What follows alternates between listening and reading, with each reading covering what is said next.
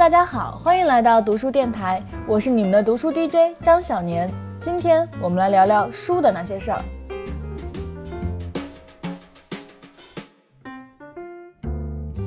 在每周五的这个板块里啊，我会为大家邀请到中信书店的图书选品编辑，来和大家分享一些关于选书买书的事情。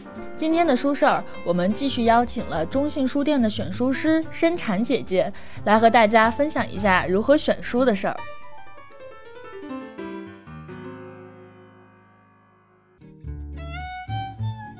Hello，大家好，我是中信书店的选书师申婵，我们又见面啦。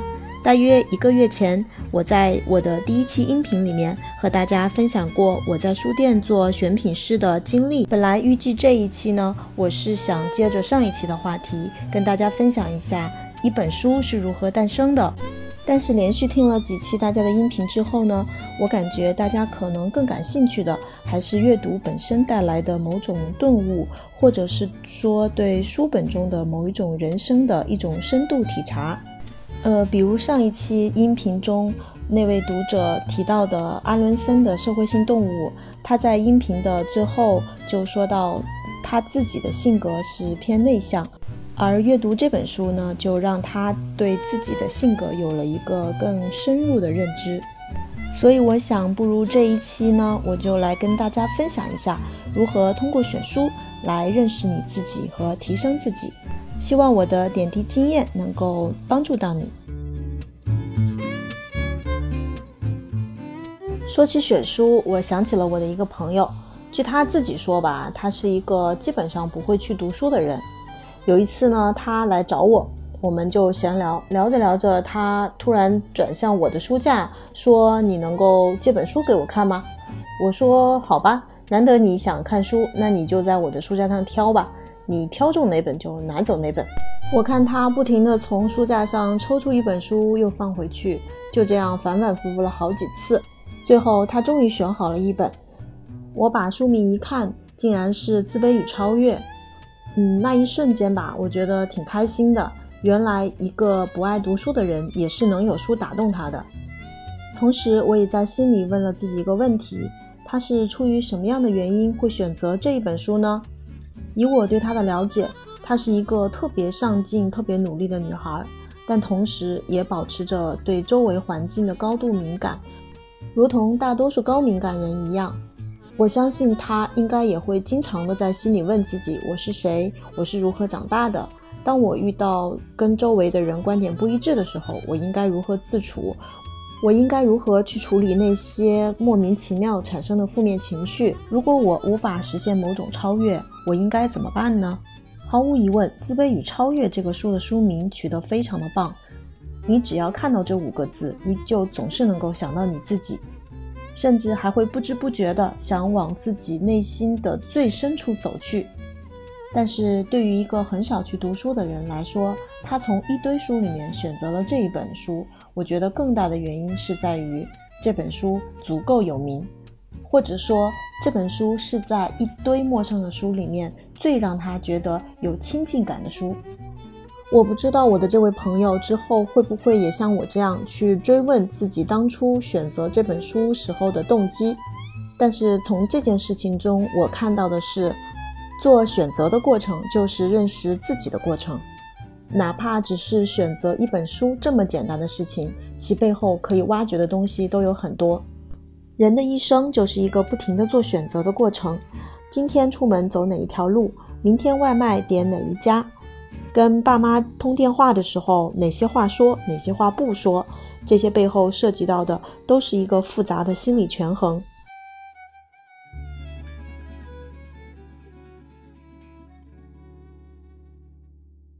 我将一个人做选择的过程分成两种类型，一种是在选择的过程中要受很多东西的限制和禁锢，另一种就是选择的时候自己的主动权会更大一些。选择时受到的干扰因素越多，我们的选择越容易违背自己的初心；选择时受到的干扰越少，我们的掌控力越强，我们就越能从这个选择中看到自己的兴趣所在。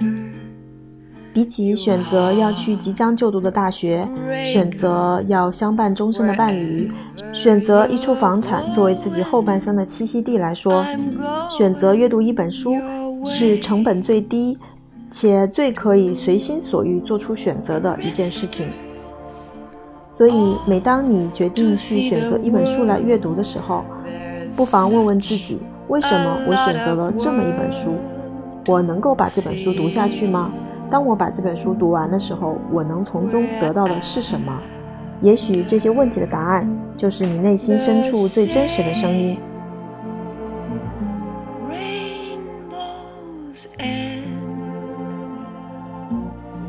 这里我举一个我自己的例子吧。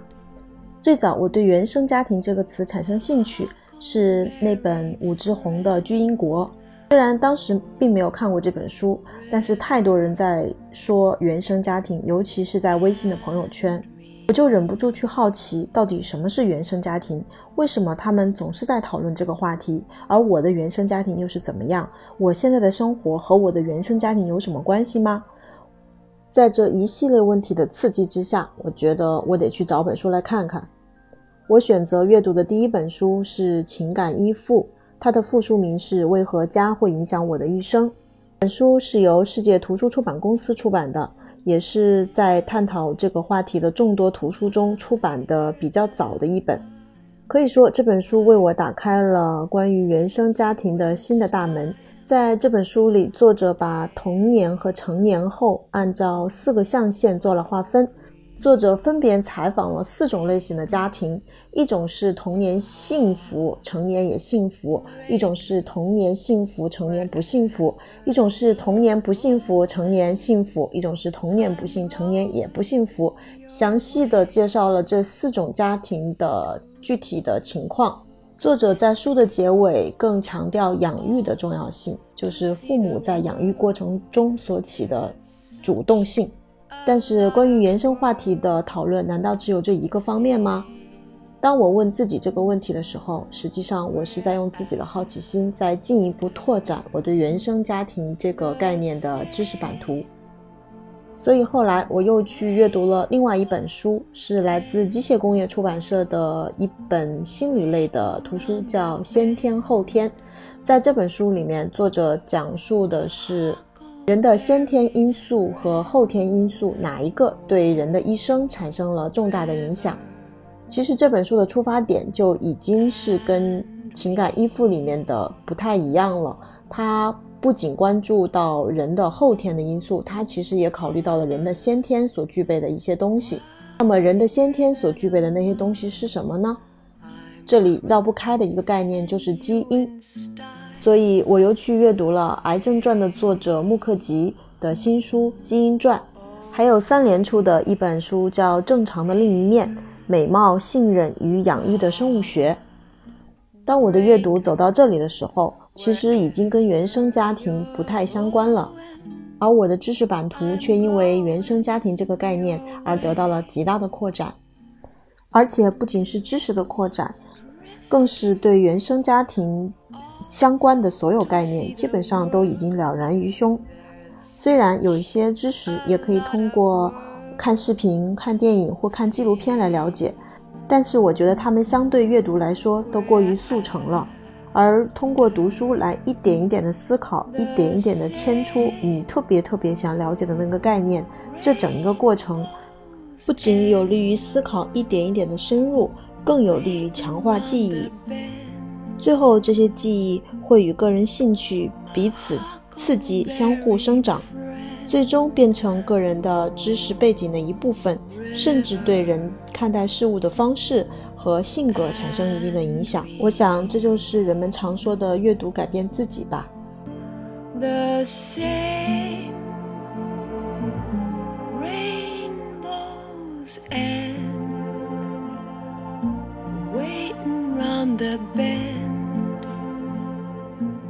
在搜索相关图书的过程中，有几个节点是需要特别注意的。首先是什么触发了你去选择阅读一本书？在这个兴趣的源头，我们需要好好的想一下。是自己特别重视的某个朋友谈论过吗？还是在某个特殊的情况下看见自己特别崇拜的人推荐过他？或者是觉得如果自己不懂得这个知识，就会落后于他人？不同的原因决定了我们的阅读会有多长，以及通过这个阅读牵扯出来的知识线能扯到多长。有的时候，如果只是为了迎合别人的赞同，我们的阅读通常走不了太远。永无止境的阅读，永远取决于你自己内心想要追求的东西。其次，另一个重要的节点，就是在阅读一本书的时候，如何提出问题来。因为每一个问题和思考，可能牵扯出的就是你下一本将要阅读的书。即使是一本非常有名，每个人都对它产生过共鸣的书，在不同的人阅读的时候，它所产生的感觉和思考都是独一无二的。抓住自己的思考，就是对自己的进一步了解。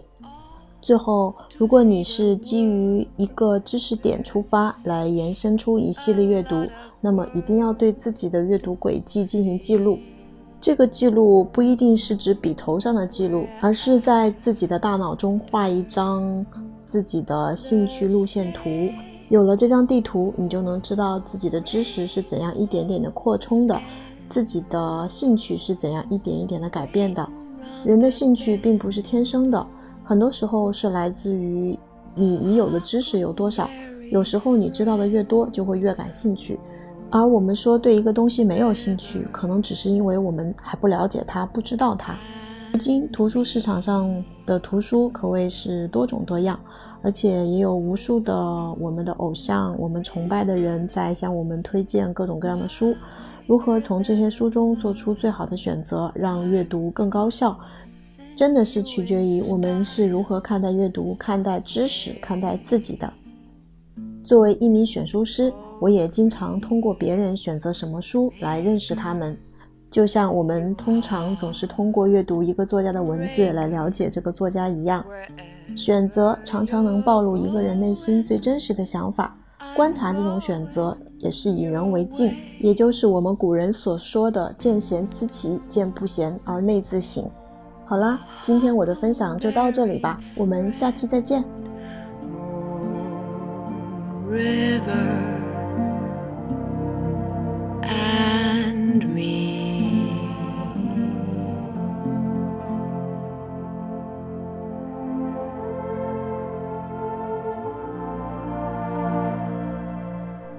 谢谢生产姐今天的分享，我真的是听得非常有感触。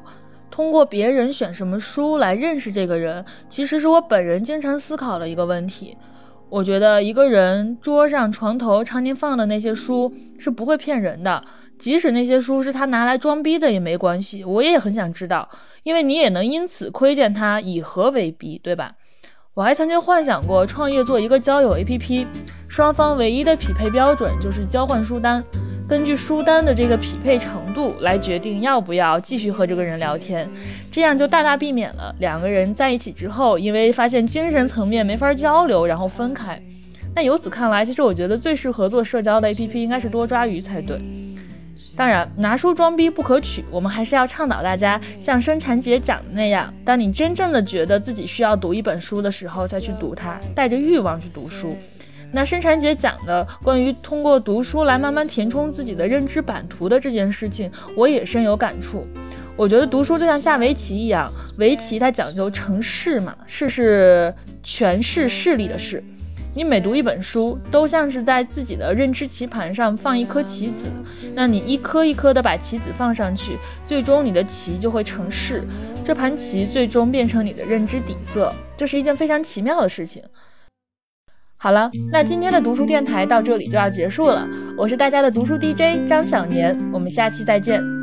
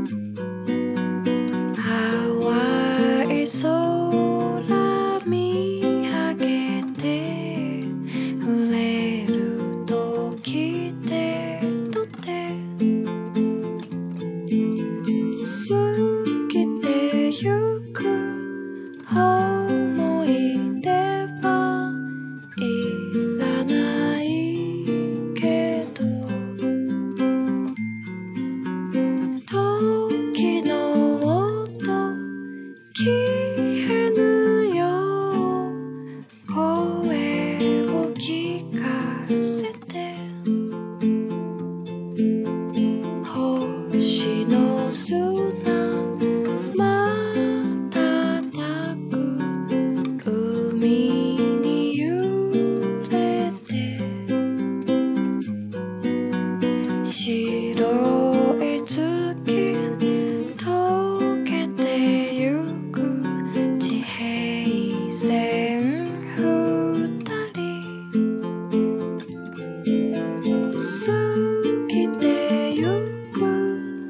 Oh.